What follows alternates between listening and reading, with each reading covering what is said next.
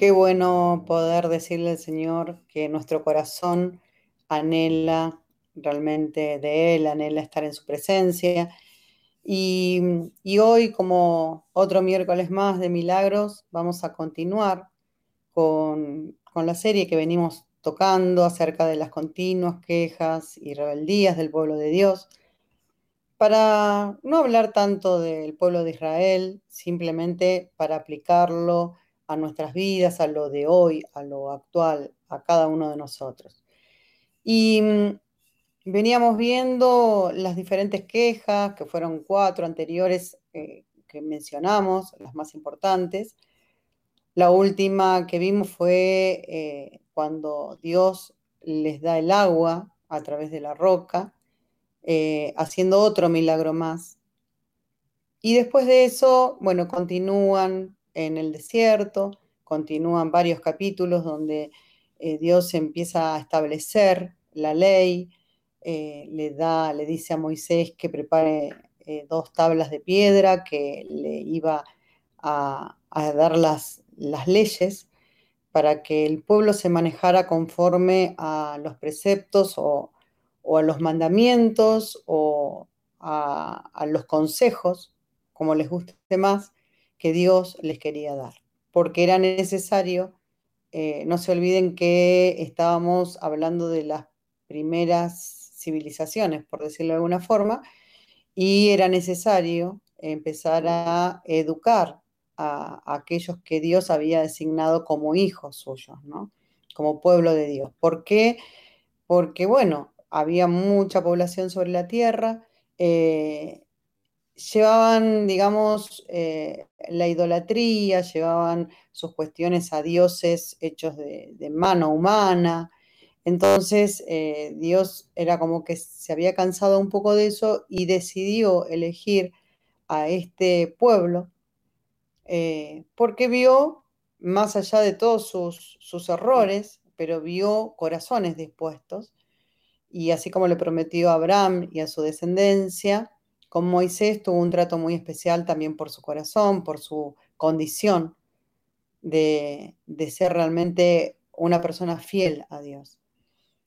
Y ya nos encontramos en Éxodo, en el capítulo 32. Y acá tenemos el famoso pasaje que todos conocemos sobre el becerro de oro. Pero lo vamos a ver, como siempre digo, desde una óptica que Dios eh, da para cada día. Podemos leer muchas veces su palabra, pero su palabra es viva y eficaz y por lo tanto el día que Dios nos marca una palabra quizá no nos dice lo mismo que otro día que nos marca la misma palabra. Pero pasó determinadas circunstancias y Él te quiere hablar con la misma palabra desde otro punto de vista.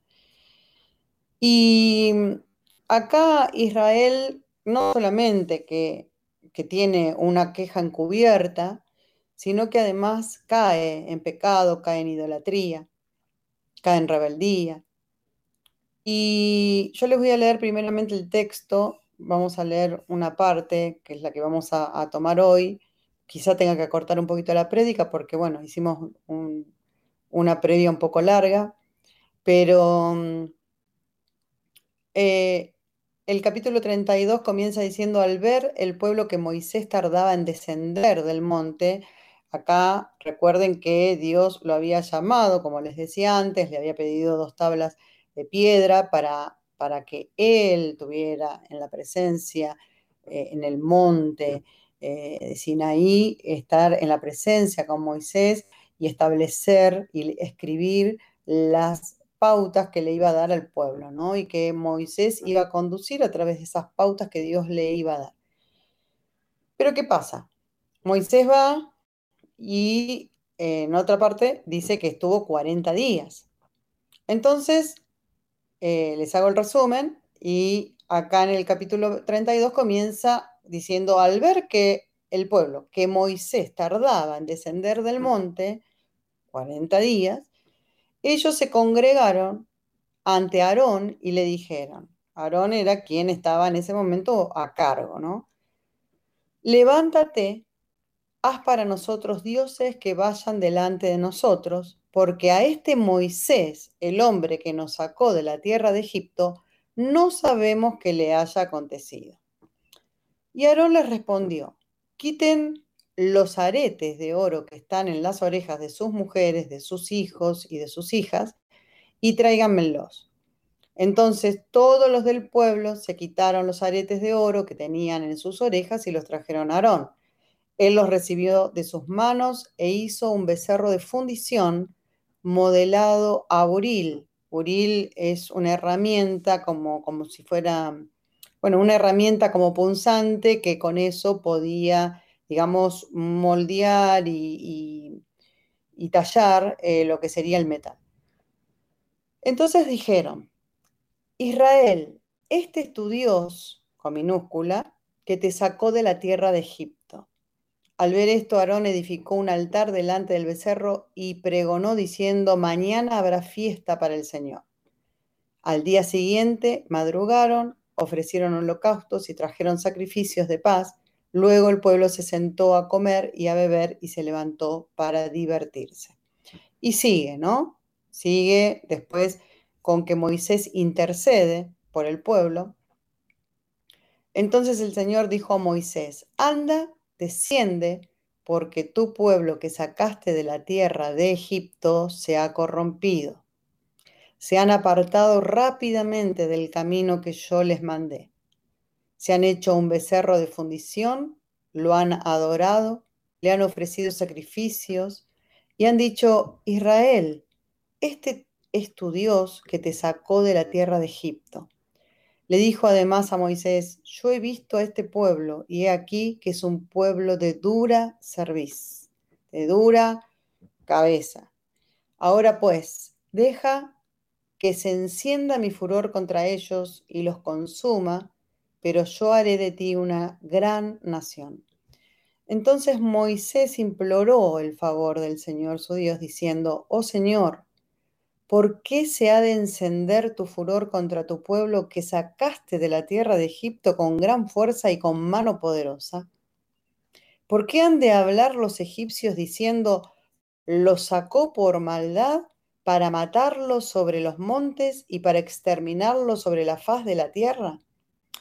Desiste del ardor de tu ira y cambia de parecer en cuanto a hacer el mal a tu pueblo. Acuérdate de Abraham, de Isaac y de Israel tus siervos, a quienes juraste por ti mismo y les dijiste, yo multiplicaré su descendencia como las estrellas del cielo, y daré a su descendencia toda esta tierra de la cual he hablado, y ellos la, la tomarán como posesión para siempre. Entonces el Señor cambió de parecer en cuanto al mal que dijo que haría a su pueblo y bueno, y después continúa, ¿no? Continúa eh, y ahora lo vamos a ver desde la óptica del análisis, donde nuevamente el común denominador del pueblo israelita era, como dice Dios eh, en esta palabra, duros de servir, su dureza de corazón, su obstinación, que los lleva a una constante permanente de error. Moisés, es cierto, para ellos tardaba en descender del monte, vaya a saber las expectativas que tendrían de que en cuánto tiempo bajaba, pero imagínense que pasaron varios días, como les dije, 40 tardó en bajar, así que imagínense que yo no sé en qué día fue esto, pero eh, esto turbó al pueblo de Israel. Es cierto, obviamente, que había una tardanza real, pero Dios tenía un propósito y era un propósito maravilloso justamente por esta tardanza de Moisés, que muy pronto terminaría, pero es un poco como, como vengo hablando, ¿no? Y como dije hace un rato, y también lo dije ayer, que a veces nos está demorando y está tardando. Eh, la tardanza de Moisés, la tardanza de la palabra, la tardanza de la promesa, la tardanza de... Y sin embargo, muy pronto iba a terminar. ¿Qué pasa? Debido a que el pueblo no podía ver la razón de la demora porque no lo sabían, porque no tenían el conocimiento, porque no sabían qué era lo que Dios estaba haciendo con Moisés, esto, esta, esta, digamos, forma irracional de pensar, los hizo tropezar. Moisés se había ido, como dije, por 40 días. En Éxodo 24, 18, un poquito antes, unos capítulos antes, dice que Moisés se internó en la nube y subió al monte, tal cual lo que le había pedido Dios. Él era sumamente obediente y hacía lo que Dios le decía. Y allí permaneció, dice, 40 días y 40 noches. Esto al pueblo le pareció mucho tiempo y obviamente a Moisés le habrá parecido muy poco tiempo, porque estar en la presencia de Dios yo creo que se habrá olvidado el tiempo. Evidentemente Dios tenía algún propósito porque Dios sí sabía lo que iba a ocurrir. Ciertamente fue un breve periodo en la relación con la realización, digamos, del plan de Dios para Israel. Ahora, la forma en que muchas veces manejamos los retrasos, estos retrasos ordenados por Dios, es una buena medida para nuestra madurez espiritual. ¿Por qué?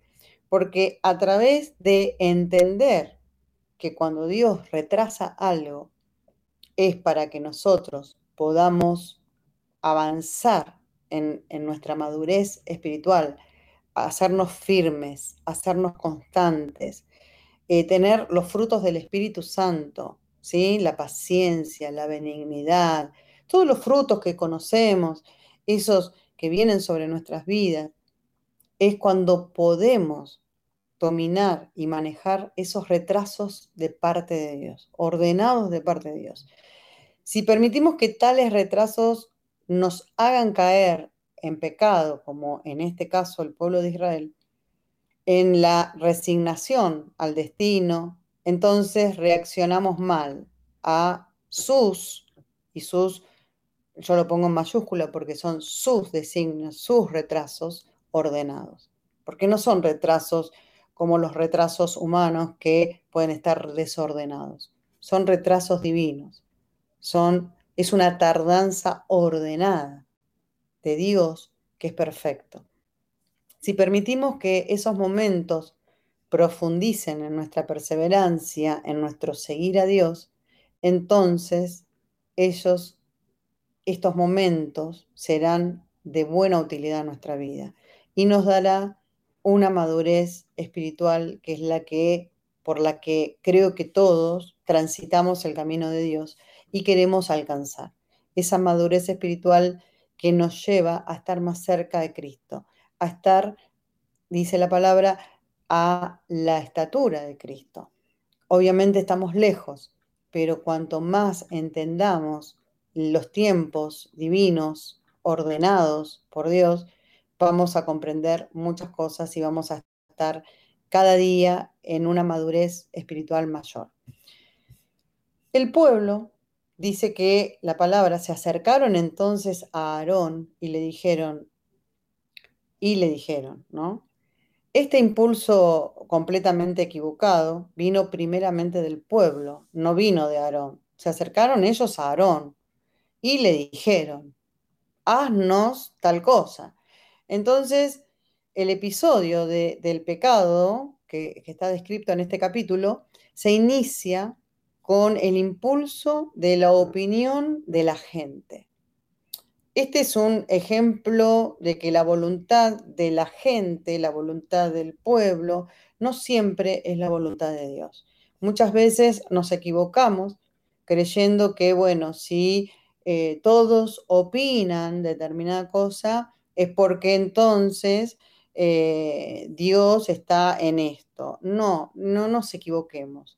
Fíjense, acá tenemos un, exacto ejemplo de que ellos, eh, acá se describe un episodio, digamos, de un error donde ellos, por un impulso, por no comprender los tiempos, por no entender lo que estaba pasando con Dios y, y Moisés, van a Aarón y le piden un eh, Dios hecho de mano ¿eh? y para que ellos puedan creer en ese Dios.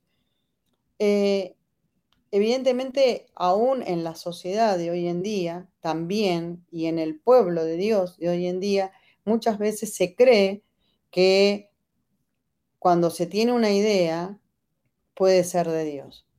Y no comprendemos quizá, digamos, los designios de Dios, ¿no?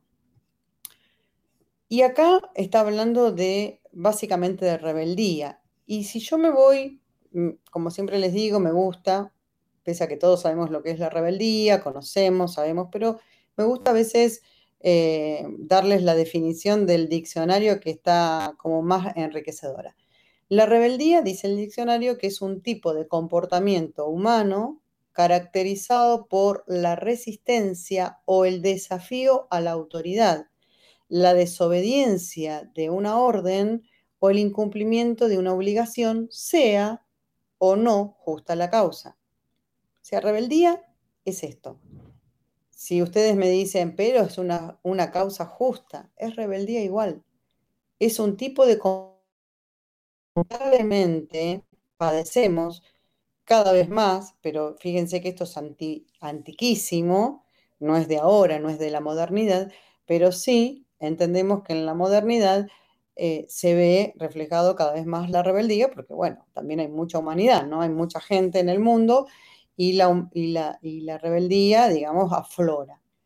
Eh, no hace falta mirar demasiado noticias eh, en estos días sin ir muy lejos y, lo, hago así como a un pasar para que simplemente sepan qué es la rebeldía. Eh, cuando se convocan marchas y se dice porque eh, no queremos que, que, nos encierren, porque no queremos, bueno, todo eso es rebeldía, tan sencillo como eso. ¿Por qué? Porque, a ver, en el mundo entero, en el mundo entero, hubo estos famosos encierros, que no es más ni menos que tratar de lidiar con el virus para que no se desmadre la situación y sea un caos y una catástrofe mundial. Pero ¿qué pasa? Lamentablemente, cuando hay un pueblo rebelde, contradictorio, desobediente a la orden, al incumplimiento, bueno, buscan cualquier clase de pretexto, argumento, excusa para no hacer lo que tienen que hacer, que es tener un comportamiento humano que justamente no se resista o no desafíe la autoridad. a ver acá, eh, tengo un texto donde Samuel, Samuel, le dice, a ver, entonces Samuel pregunta, le preguntó, ¿se complace tanto el Señor en los holocaustos y en los sacrificios como en que la palabra del Señor sea obedecida? Ciertamente el obedecer es mejor que los sacrificios y el prestar a para que se holocaustos, ¿no? Eh, en, sacrificio y eh, en, digamos, holocaustos a Dios. Porque la rebeldía es como el pecado de adivinación y la obstinación es como la iniquidad de la idolatría. Por cuanto has desechado la palabra del Señor, Él también te ha desechado a ti.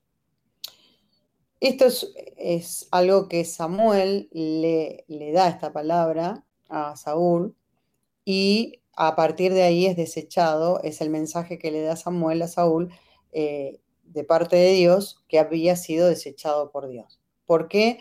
Porque no había sido eh, obediente, simplemente.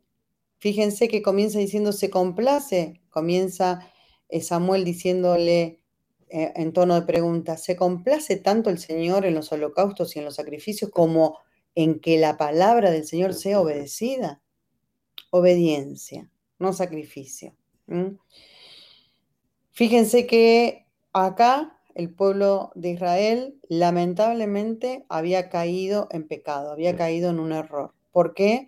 Por no obedecer lo que Dios estaba haciendo, lo que Dios les estaba eh, ordenando, lo que Dios les estaba eh, enseñando. Ellos se estaban revelando.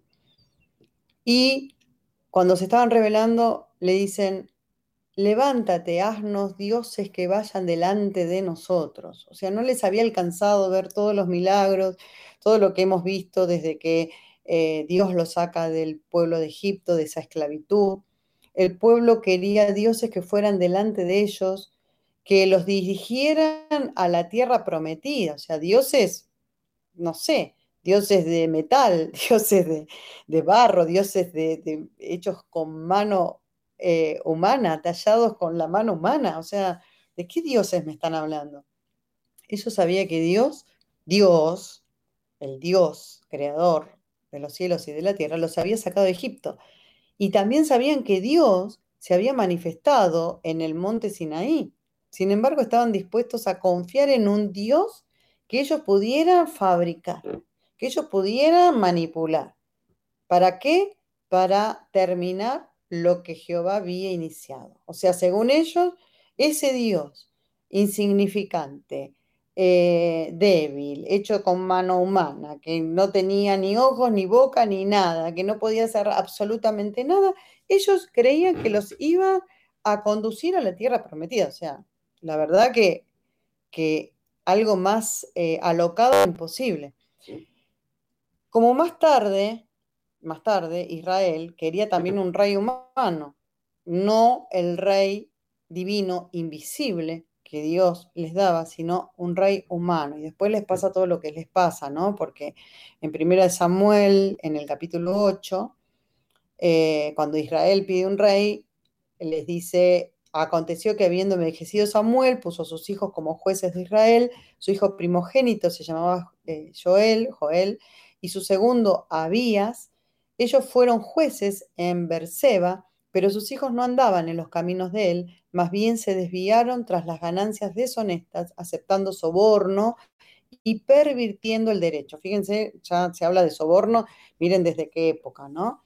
Y la perversión, y pervirtiendo el derecho, y ganancias deshonestas. Y, eran los hijos eh, de Samuel, pero bueno, los hijos no salieron, digamos, como Samuel.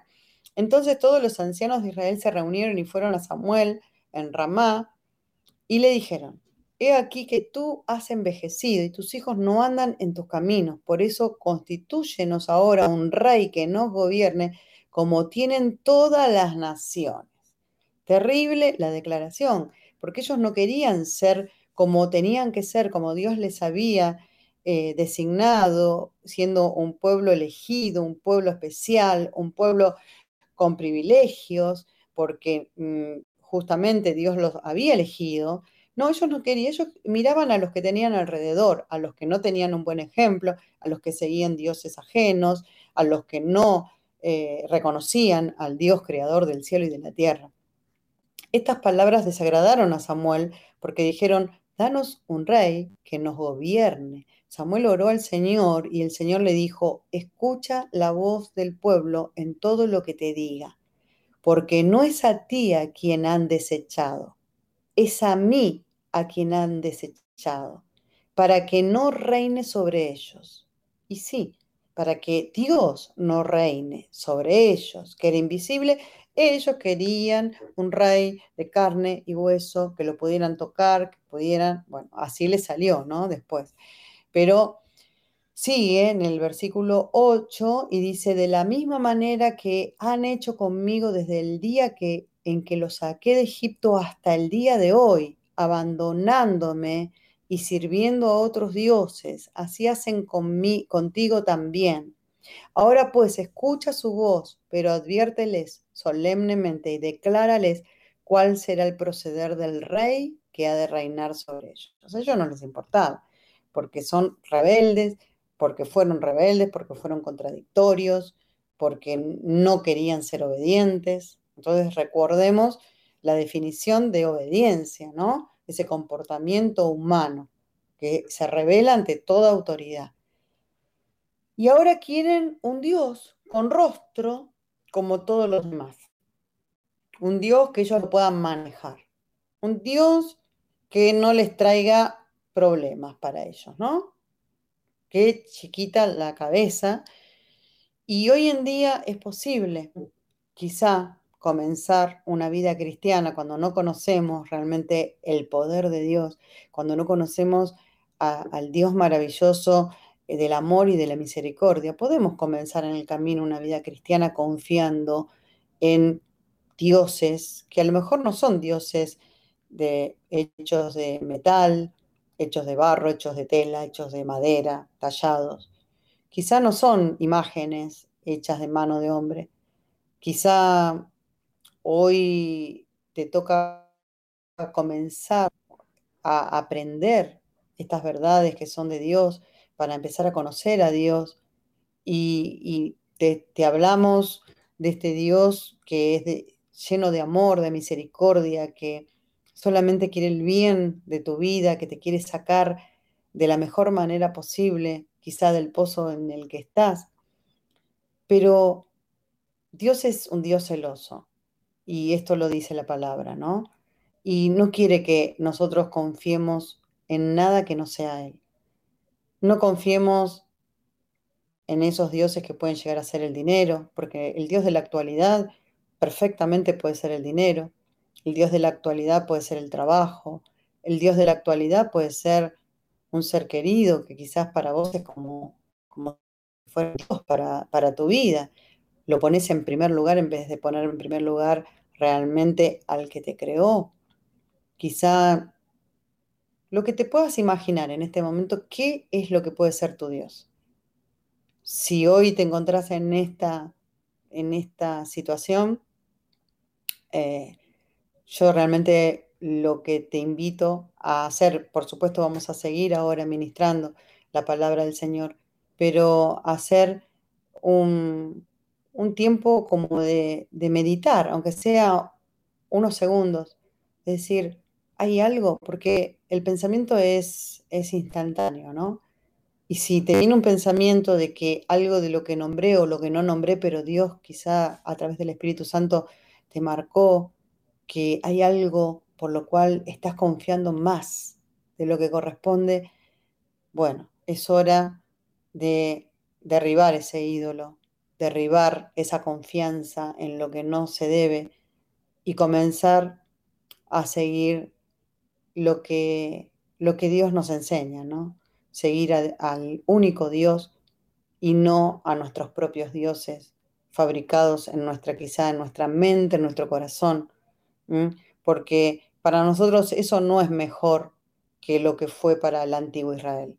Para el antiguo Israel quizá fue un becerro de oro y para nosotros puede llegar a ser, como te dije, un ser querido que lo pones como un Dios delante de todas las cosas.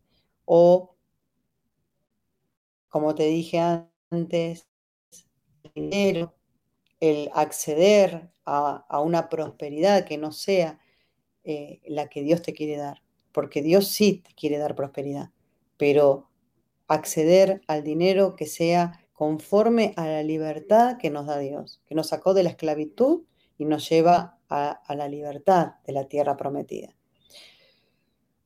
Realmente sigue diciendo este texto, no sabemos qué le haya acontecido, ¿no? El pueblo, el pueblo de Israel dice que se justificó ante Aarón diciendo, no sabemos qué le haya acontecido. Y no saber lo llevó a Israel al error, al pecado, frustrado por esta incertidumbre de no saber qué era lo que le pudo haber acontecido, quizás pensaron, murió lo consumió el fuego, Israel se volvió hacia la idolatría y el pecado por estar frustrado ante semejante incertidumbre, por no obedecer y por no escuchar la palabra que Dios ya le había hablado a través de Moisés. En cuanto al texto que se expresa, eh, eh, esto que leímos, este varón Moisés nos sacó de Egipto, este varón Moisés nos sacó de Egipto. Está deliberadamente redactado en un lenguaje que revela la actitud de este pueblo, de, de los israelitas, que había relegado las obras de Dios a un simple mortal. Habían llevado esas obras majestuosas de Dios que se les había presentado delante de ellos, vieron tanta, pero tanta cantidad de milagros, de prodigios, de señales, escucharon hasta la voz de Dios cuando habló con Moisés. Sin embargo, lo llevaron a Moisés como este varón Moisés, Moisés este, que nos sacó de Egipto. O sea, Moisés lo sacó de Egipto. O sea, no, Dios lo sacó de Egipto. Dios hizo la obra. Si, no, si hubiese sido por Moisés, no podían salir de Faraón. Imagínense la terquedad de Faraón que tuvo que mandarle esa cantidad de plagas hasta la muerte de los primogénitos para poder lograr sacarlos de Egipto y todavía después los persiguió y tuvo que eh, levantar el mar para que ellos pasen en seco y volver a soplar el viento para que los aplaste con el agua. Y sin embargo, tienen la desfachatez, digo yo, de decir, este varón Moisés que nos sacó de Egipto. Bueno, realmente un pueblo duro. Aarón responde a la petición del pueblo y les dice, aparten los objetos de oro, los aretes de oro que están en las orejas de las mujeres, de sus hijos e hijas, y tráemelos, tráiganmelos. Entonces todo el pueblo apartó estos objetos de oro que tenían en sus orejas y los trajeron a Aarón. Y él los tomó de las manos de ellos, le dio forma e hizo un becerro de fundición. Fundió el oro y le dio forma, y con esa herramienta, ¿no? Trató de, yo digo, como cincelar o labrar. Entonces dijeron, Israel, estos son tus dioses que te sacaron de la tierra de Egipto. Dios le dijo a Moisés que recibiera una ofrenda voluntaria para recolectar materiales, materiales buenos, para el tabernáculo. Esto está en Éxodo 25, del 1 al 7, que habla sobre la ofrenda del tabernáculo y dice en el 25.1, el Señor habló a Moisés diciendo, di a los hijos de Israel que tomen para mí una ofrenda de todo hombre cuyo corazón lo mueva a hacerlo, tomarán mi ofrenda.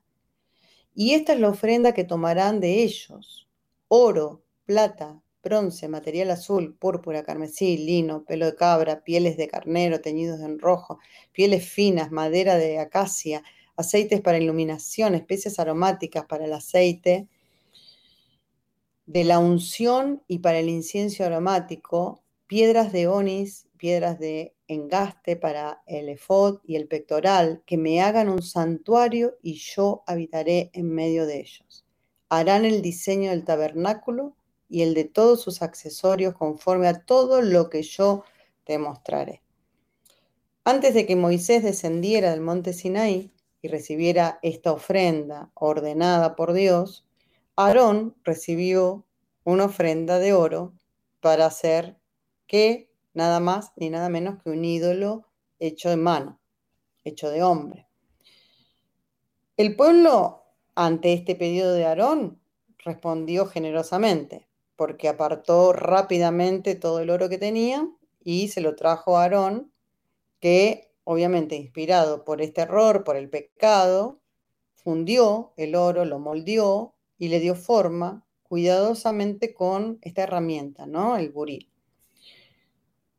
Realmente acá vemos que, que no estaba Moisés, acá vemos que estaba Aarón, acá vemos que un verdadero liderazgo como el de Moisés, con un corazón conforme a Dios, hubiese clamado, hubiese dicho, esto es idolatría. Debemos destruir este becerro de oro. Ustedes están equivocados, llaman a Dios, a esta creación de manos humanas. Pero Aarón evidentemente no era un verdadero líder. Él fue el ejemplo y hoy en día puede ser el ejemplo del que dirige siguiendo la opinión y la voluntad de la gente y se aleja de la voluntad de Dios. Por eso, cuando hablamos de iglesia, hablamos de una iglesia que solamente se deja guiar por el Espíritu Santo, el corazón de Dios, lo que Dios quiere. ¿Nos gusta o no nos gusta? Bueno, es lamentable si no nos gusta, pero si podemos ser no rebeldes y podemos ser dóciles a escuchar la palabra de Dios, podemos entender cuando Dios nos habla, cuando Dios dirige a un verdadero líder, cuando Dios le da la dirección a un verdadero líder, que no se deja llevar por la opinión de las personas. Y sigue diciendo que te sacaron de la tierra de Egipto, que te sacaron de la tierra de Egipto. Nuevamente, ¿no? La insensatez de la idolatría. Una estatua, una cosa ahí con forma de becerro que no existía el día anterior, ni el anterior, ni el anterior. Sin embargo, o sea, no existía cuando lo sacó de la tierra de Egipto Dios. Sin embargo, decían, o sea, la locura que tenían ya esta gente para decir que esa estatua de un becerro los había sacado, era un dios y los había sacado de la tierra de Egipto. Y la adoraban como el, verdadero dios que los sacó de Egipto. Realmente, bueno, increíble, eh, después de todo lo que hemos analizado, todos los pasajes previos, que hayan llegado a este momento. No habían pasado dos meses desde que Israel escuchó la voz de Dios como trueno desde el cielo, hablando audiblemente los diez mandamientos a la nación de Israel. Esta experiencia, que fue dramática, obviamente, en sí misma, no cambió sus corazones. Hizo que muchos de ellos desearan un Dios de mano humana, un Dios fabricado en ese momento, con elementos que ellos tenían colgados como adorno en sus cabezas, en sus cuerpos. Esos adornos se transformaron en un Dios. Pero claro, era un Dios menos demandante que el Dios que tenían que obedecer. Realmente parece imposible, ¿no? Que tan pronto después de recibir esta revelación tan elevada, Israel haya podido caer tan bajo. Pero la experiencia quizá de hoy en las iglesias, la experiencia cristiana, eh, que nos lleve a recapacitar que cuando tengamos una revelación de parte de Dios a un nivel elevado, no, no la menospreciemos porque sea menos demandante alguna otra opción. No menospreciemos un ministerio, no menospreciemos lo que Dios te dio, que es un tesoro grandioso en tus manos. No despreciemos lo que Dios hizo hasta ahora por tomar una opción menos demandante. Porque Dios a los que ama disciplina y Dios corrige aquel que es su hijo. Así que yo sinceramente quisiera que entiendas que, que si sentís la disciplina de parte de Dios, si sentís em, esa demanda de parte de Dios, no lo tomes como algo malo, sino como un privilegio, porque Él te está dando la oportunidad de ser lo que Él preparó para vos, ese destino de gloria que Él ya preparó de antemano para tu vida, Él lo quiere implementar. Pero no desatiendas, no desatiendas el llamado, no desatiendas lo que Él quiere hacer en tu vida, no desatiendas por cuestiones pasajeras lo que Dios preparó para, para tu futuro. Dios le dice a Moisés lo que está sucediendo en el campamento de Israel. Dios ya sabía todo, ya de antemano, por supuesto. Dios sabe absolutamente todo lo que va a pasar con nosotros, o sea, todo. ¿sí? Ella sabía y por eso lo estaba demorando Moisés. Entonces Jehová dijo a Moisés, anda, desciende, porque tu pueblo que sacaste de la tierra de Egipto se ha corrompido. Pronto se han apartado del camino que yo les mandé. Se han hecho un becerro de fundición y lo han adorado y le han ofrecido sacrificios. Y han dicho, Israel, estos son tus dioses que te sacaron de la tierra de Egipto. Porque tu pueblo que sacaste de la tierra de Egipto, porque tu pueblo que sacaste de la tierra de Egipto. Eso le dice Dios. Dios llamó a Israel tu pueblo, en el sentido que ellos pertenecían a Moisés y no a Dios. Con esto Dios sugiere a Moisés que él, él, había o estaba a punto de rechazar a Israel. ¿Por qué? Ahora vamos a ver por qué. Pronto se han apartado. Esto realmente es un camino completamente de pecado. Pronto se han apartado, o sea, pronto, no tardaron absolutamente nada para apartarse de lo que Dios les había empezado a enseñar y que ellos no querían aceptar. Se han hecho un becerro de fundición y lo han adorado y le han ofrecido sacrificios. Dios describió a Moisés todo lo que estaba pasando e incluso le citó las palabras que el pueblo en su idolatría había pronunciado, exactamente las mismas palabras. Dios sabía exactamente todo lo que pasaba, como decía, y el pueblo ignoró a Dios, pero Dios no ignoró al pueblo. Dios no nos ignora, por más que nosotros no queramos hacer la voluntad de Dios, Dios siempre nos va a dar una oportunidad. ¿Y cómo nos da la oportunidad? Bueno, ahora vamos a ver un poquito más.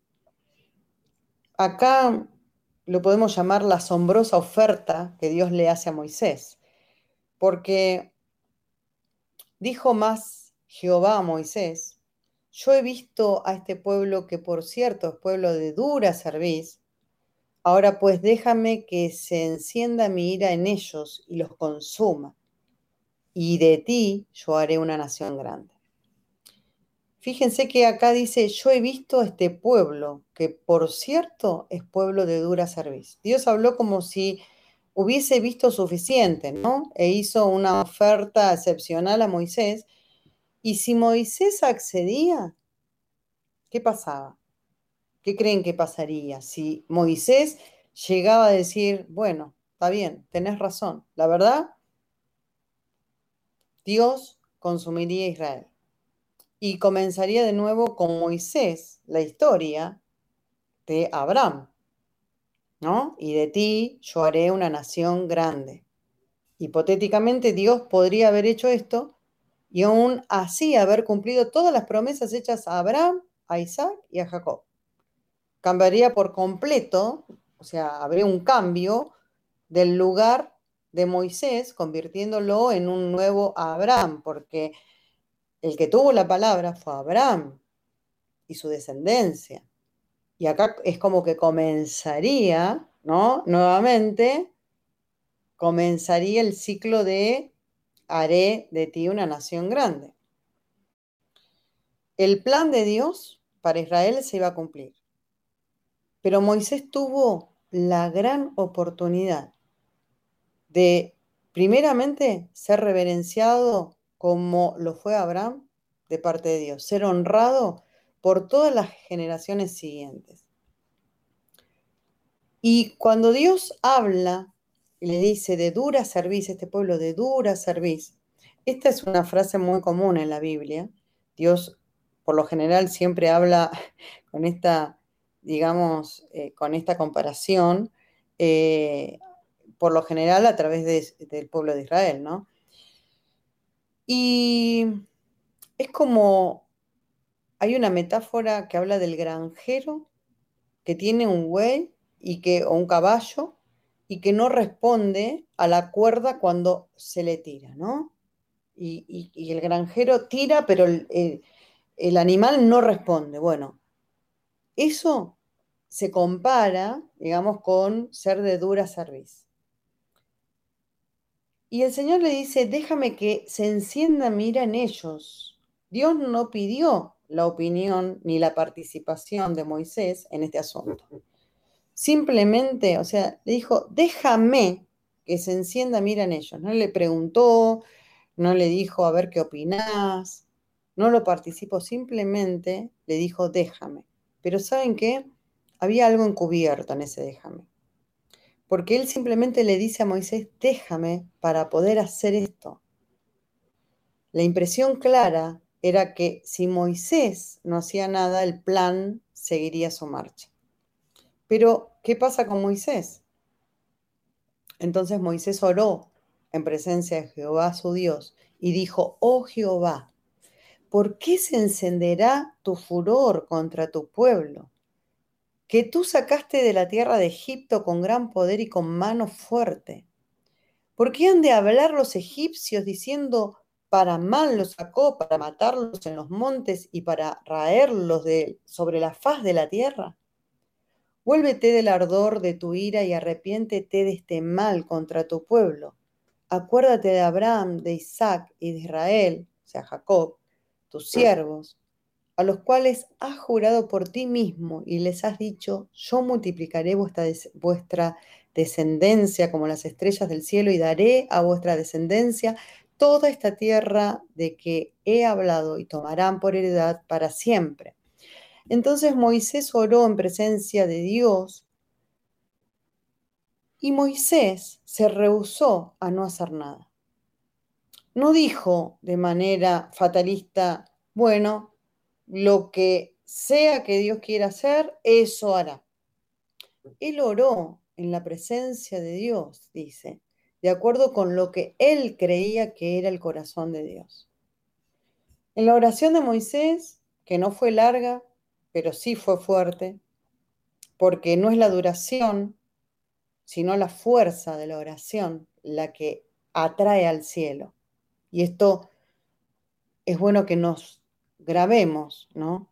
Porque muchas veces eh, no comprendemos y escuchamos oraciones kilométricas que ya llega un momento que es como, ¿no? Como algo que ahí está sonando, pero que, ya no, no, uno, uno percibe en el espíritu que no está diciendo nada. No es por la duración.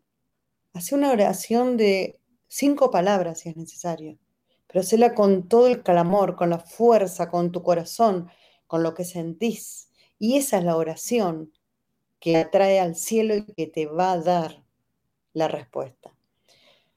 Así guió Dios a su siervo a la comunión con las cosas más profundas de su propio corazón. Por tanto, ¿qué es lo que prevaleció? La intercesión. Gracias a la intercesión las cosas fueron diferentes. Tu pueblo que tú sacaste de la tierra de Egipto, en su oración Moisés le regresó el pueblo a Dios. Señor, ellos te pertenecen a ti y no a mí. Yo no quiero ser el Dios de este pueblo. Solo vos podés hacer eso. Tu pueblo que tú sacaste de la tierra de Egipto, Moisés apeló a Dios sobre la base de la gracia. Señor, para empezar, no merecíamos ser sacados de Egipto. Lo hiciste por tu gracia, lo hiciste por tu misericordia, lo hiciste por tu amor, no porque lo merezcamos.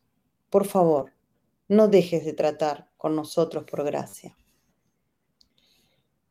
¿Por qué han de hablar los egipcios? Luego Moisés apeló a Dios sobre la base de la gloria Señor, esto te va a desacreditar ante los ojos de las naciones. Los egipcios pensarán en ti como un Dios cruel que llevó a su pueblo al desierto para matarlos. No, dejes que nadie piense eso de ti. Sin duda Moisés estaba lleno de compasión por el pueblo. Y esa es una palabra que nosotros tenemos que tomar para nuestras vidas, porque nuestro apóstol Satirio de Santos más de una vez ha marcado esta palabra. Compasión, compasión por el pueblo, compasión por las almas, compasión por el que está necesitado, compasión. Pero si su principal preocupación, además de que estaba lleno de compasión. Era el honor del nombre de Dios. El lugar de Dios que no fuera maltratado, que no fuera tachado. Él reconocía el honor de Dios.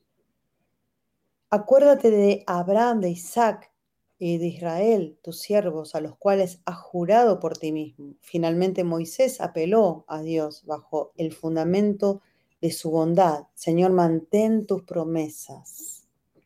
Acuérdate, acuérdate de tus promesas. Eres un Dios bueno que siempre es fiel. Moisés conocía a Dios.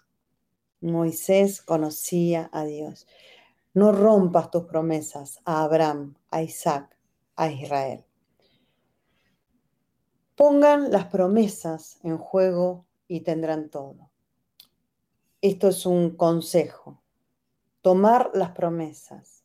Las promesas. ¿Qué promesas tenés? ¿Qué promesas Dios te dio?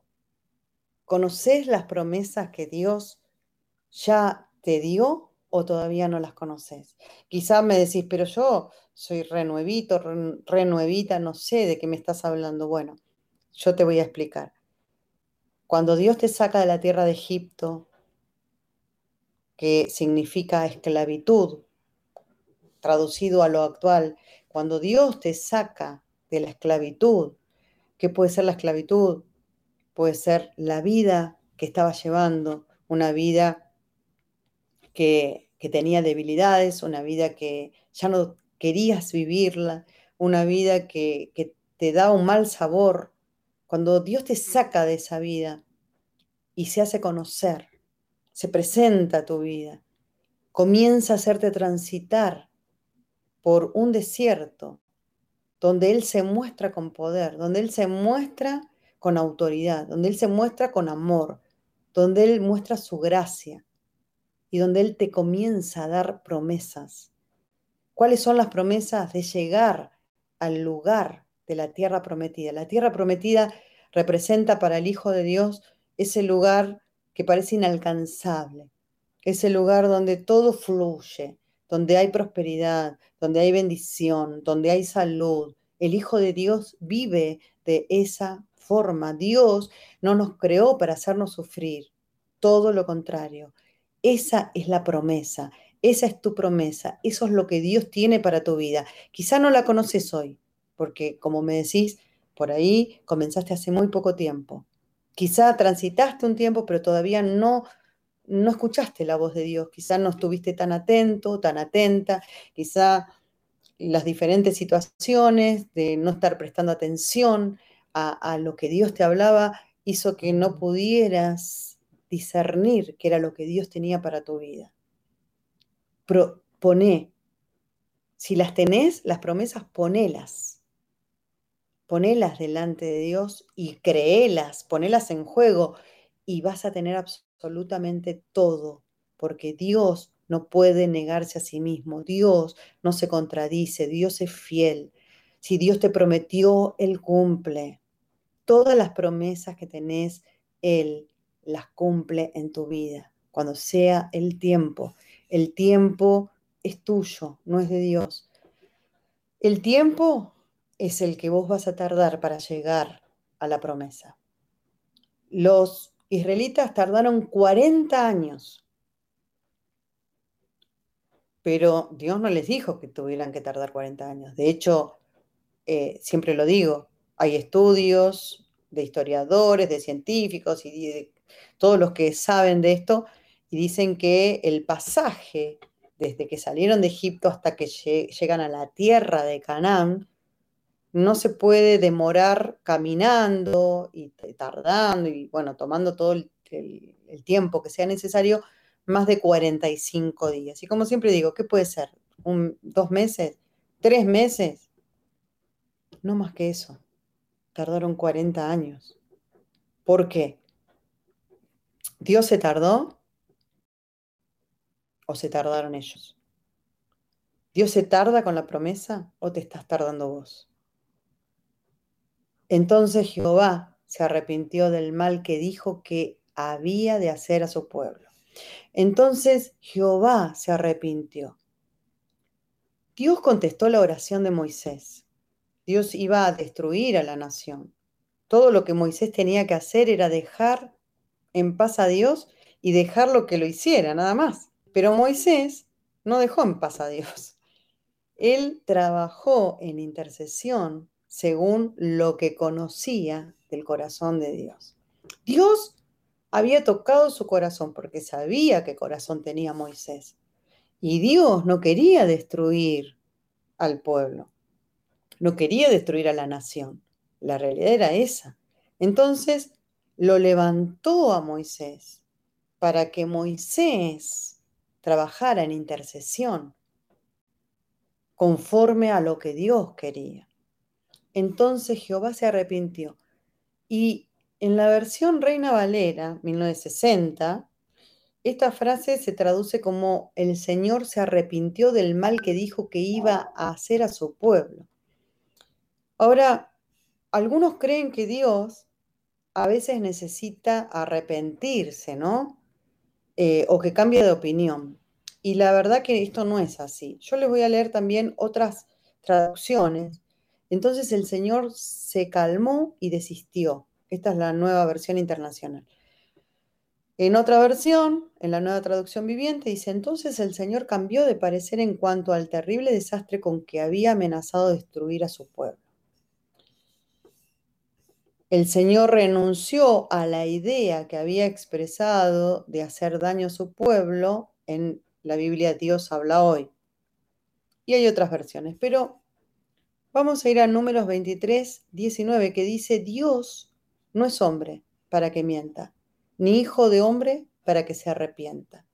Él dijo, y no hará, habló, y no ejecutará, algunos dicen que estos dos pasajes se contradicen y que en Éxodo 32 muestra que Dios se arrepiente y cambia de parecer, mientras que en Números 23 dice que Dios jamás cambia ni se arrepiente. Podemos entender estos pasajes si entendemos que Moisés escribió, no se olviden que todos estos libros están escritos por Moisés, escribió con lo que llamamos un lenguaje centrado en el hombre. ¿Qué quiere decir esto? Un lenguaje que está, digamos, razonado desde el razonamiento humano. No se olviden que la Biblia es palabra de Dios, relata los hechos que Dios ha dejado para que nosotros aprendamos y construyamos nuestras vidas en, en, el conocimiento de Dios, pero que dejó al hombre hablarlo a su idioma. Y Moisés no era tampoco muy erudito. Él describió las acciones de Dios como le parecieron de acuerdo a su razonamiento. En la oración de Moisés no cambió a Dios, pero sí cambió la posición del pueblo ante los ojos de Dios. El pueblo estaba ahora en un lugar de misericordia cuando antes estaba en un lugar de juicio. O sea, lugar de juicio lugar de misericordia. Esa era la diferencia. Ese pasaje, si bien lo interpretamos como lo dice humanamente, lo debemos interpretar espiritualmente. Entonces, podemos decir que Dios no se retractó de su palabra ni a Moisés ni a Israel. Entendemos el principio de que las promesas de juicio de Dios tienen el propósito de llamar a los hombres al arrepentimiento y a la oración y por lo tanto evitar el juicio. Esto después si quieren leerlo, está, yo no, no me quiero demorar mucho más, está en Ezequiel 33, del 13 al 16, pero algunos se sienten frustrados porque la Biblia describe las acciones de Dios en términos humanos, ¿no? Pero en realidad no se puede describir de otra manera, porque imagínense cómo nos va a hablar Dios de una manera que nosotros no podamos entender. Por eso Dios permitió que el hombre sea el que escriba la palabra de él. Supongo que no se necesita decir que el versículo habla de manera que nosotros lo podamos entender. No sé de qué otra manera podríamos, si no, entender o hablar algo así. hablar de Dios a la manera de Dios está reservado para Dios mismo. Y los hombres mortales, nosotros, no podríamos comprender tal comunicación. Entonces, en este sentido, el Señor habla, no según el hecho literal, sino según la apariencia de las cosas para nosotros, para que podamos entender en la medida en lo que lo humano puede llegar a comprender lo divino. Nunca lo vamos a comprender, pero es una idea para poder saber un poquito más del corazón de Dios. Y cuando hablamos que Moisés oró tal como Dios quería que lo hiciera, como si el cielo y la tierra, la salvación o la destrucción dependieran de su oración. Así es como Dios espera que oremos. Y esto es para cada uno de nosotros. Eh, no debemos pensar en Moisés como, como alterando el propósito divino. O sea, Dios no alteró su propósito, todo lo contrario. Digamos que lo puso a Moisés en el sentir, porque conocía su corazón, porque no lo pone a cualquiera, sentía, sabía el sentir de su corazón, y lo pone para que justamente se pueda cumplir su propósito. Se pueda cumplir su propósito con respecto a Israel, con respecto a esta oración que Moisés hace. Moisés nunca se pareció más a Dios que en esos momentos, porque compartió la mente de Dios y su propósito amoroso. Al vivir bajo el nuevo pacto, como vivimos nosotros, a través de Jesucristo, no tenemos menos privilegios en oración que los que tuvo Moisés. Quizá no nos damos cuenta, quizá no entendemos realmente el privilegio que tenemos y que tenemos la posibilidad de hacer una oración conforme a el propósito divino. Cuando se levanta un ministerio como la intercesión, es un ministerio que quizá no es muy reconocido porque es silencioso, nadie se entera, eh, quizá los hermanos no se conocen, pero ¿saben qué?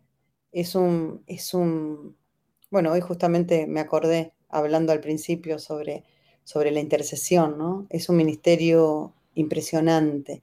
El que lo vive, el que lo ama, el que lo quiere, realmente sabe que es un privilegio.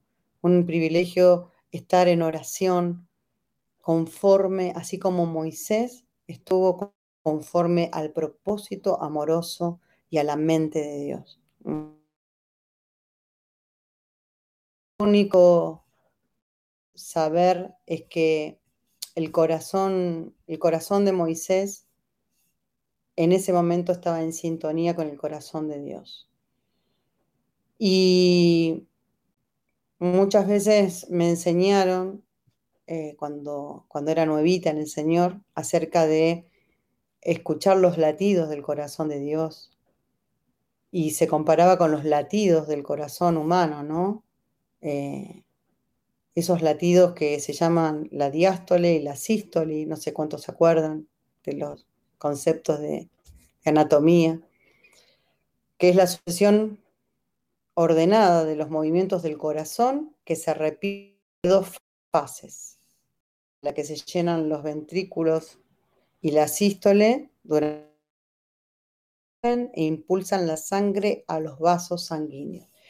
Esos latidos, la diástole y la sístole, son los latidos de Dios que dicen arrepentimiento, que todos procedan al arrepentimiento, que ninguno se pierda, los latidos del corazón de Dios.